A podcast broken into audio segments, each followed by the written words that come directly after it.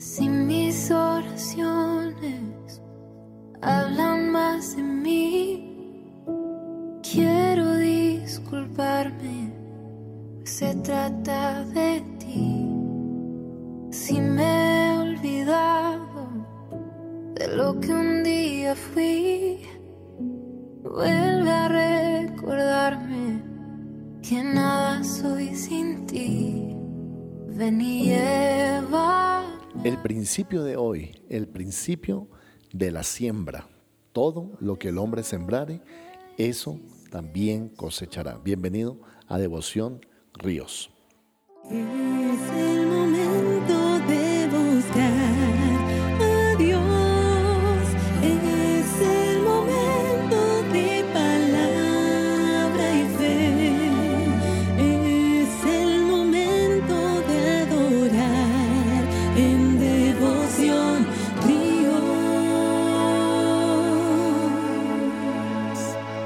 Hoy en Galatas 6, 7 al 9, Pablo dice, no os engañéis, Dios no puede ser burlado, pues todo lo que el hombre sembrare, eso también segará. Porque el que siembra para su carne, de su carne segará corrupción, mas el que siembra para el Espíritu, del Espíritu segará vida eterna. No nos cansemos pues de hacer bien, porque a su tiempo segaremos si no desmayamos. Y hoy vamos a ver el principio de la siembra.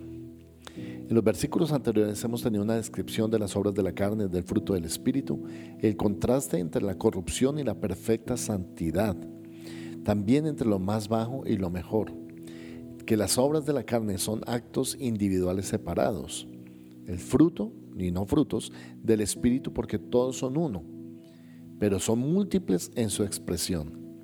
También que ese fruto es el resultado de esa operación del Espíritu que mora en nosotros.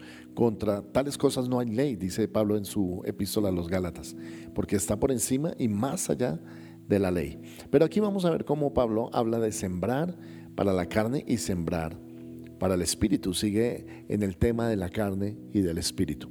Ya hemos expresado que la palabra en griego carne es sarx y la palabra en griego espíritu es neuma.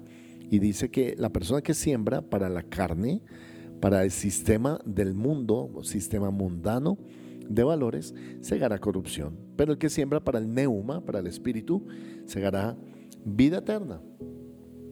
Toda persona que va a sembrar tiene que tener una semilla.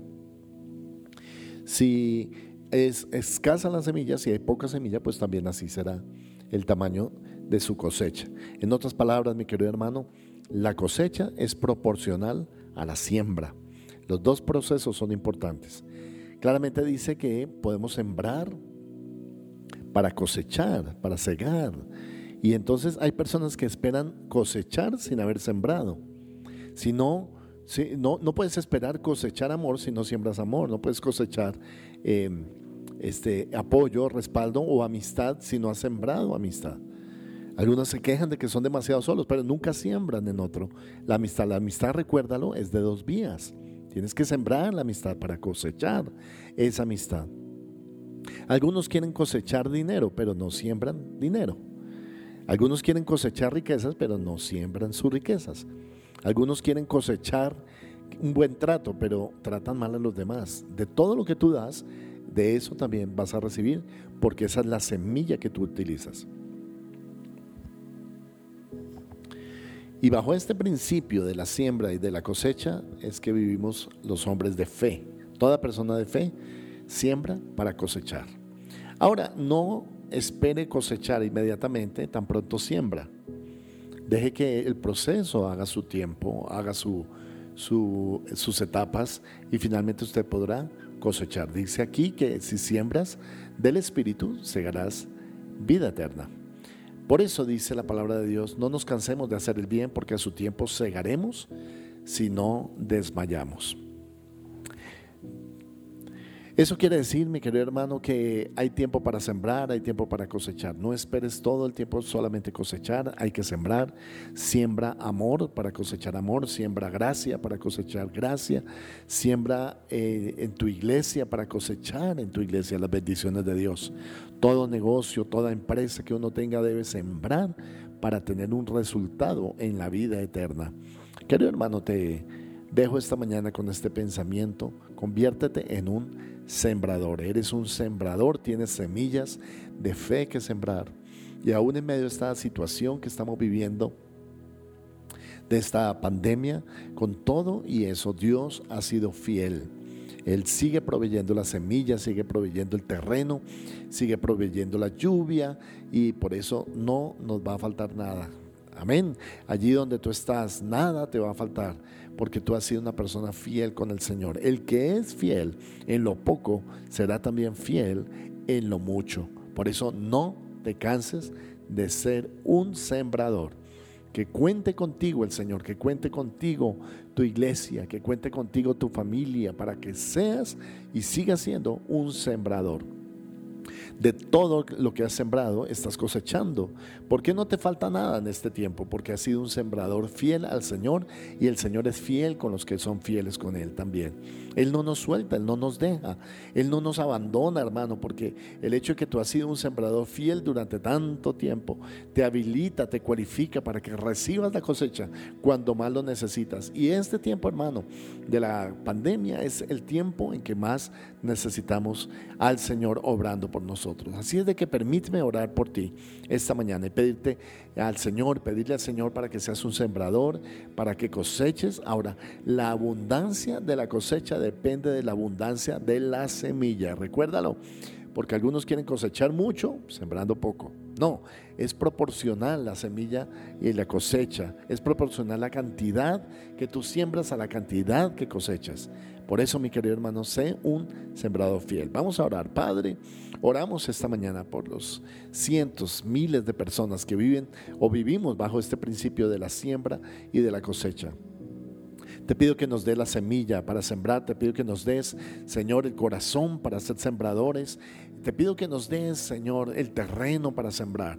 Pero lo más importante, Padre, que seamos gente de fe que espera cosechar para una siembra abundante. Señor, hoy desato una siembra y una cosecha abundante en cada persona que escucha este devocional.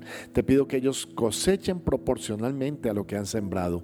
Y te pido, Señor, que les mantenga sus puestos de trabajo, sus trabajos, sus salarios. Señor, todo lo que depende de ellos, sus negocios. Señor, las diferentes inversiones que ellos poseen, para que estos puedan ser una gran cosecha en el tiempo tuyo.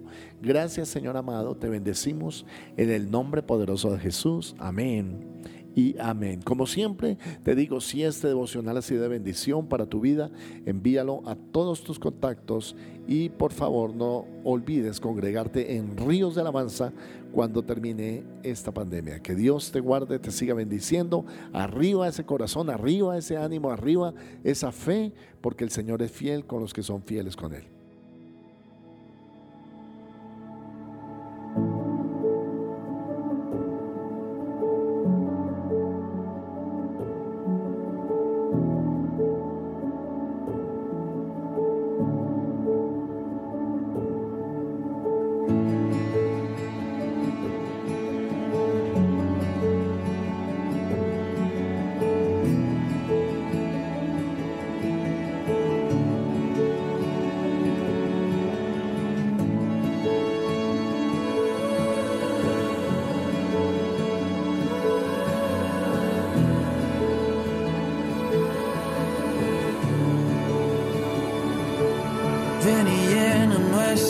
Te invitamos a ser parte de la Donatón de Ayudas y Mercados para Familias en Condición de Vulnerabilidad.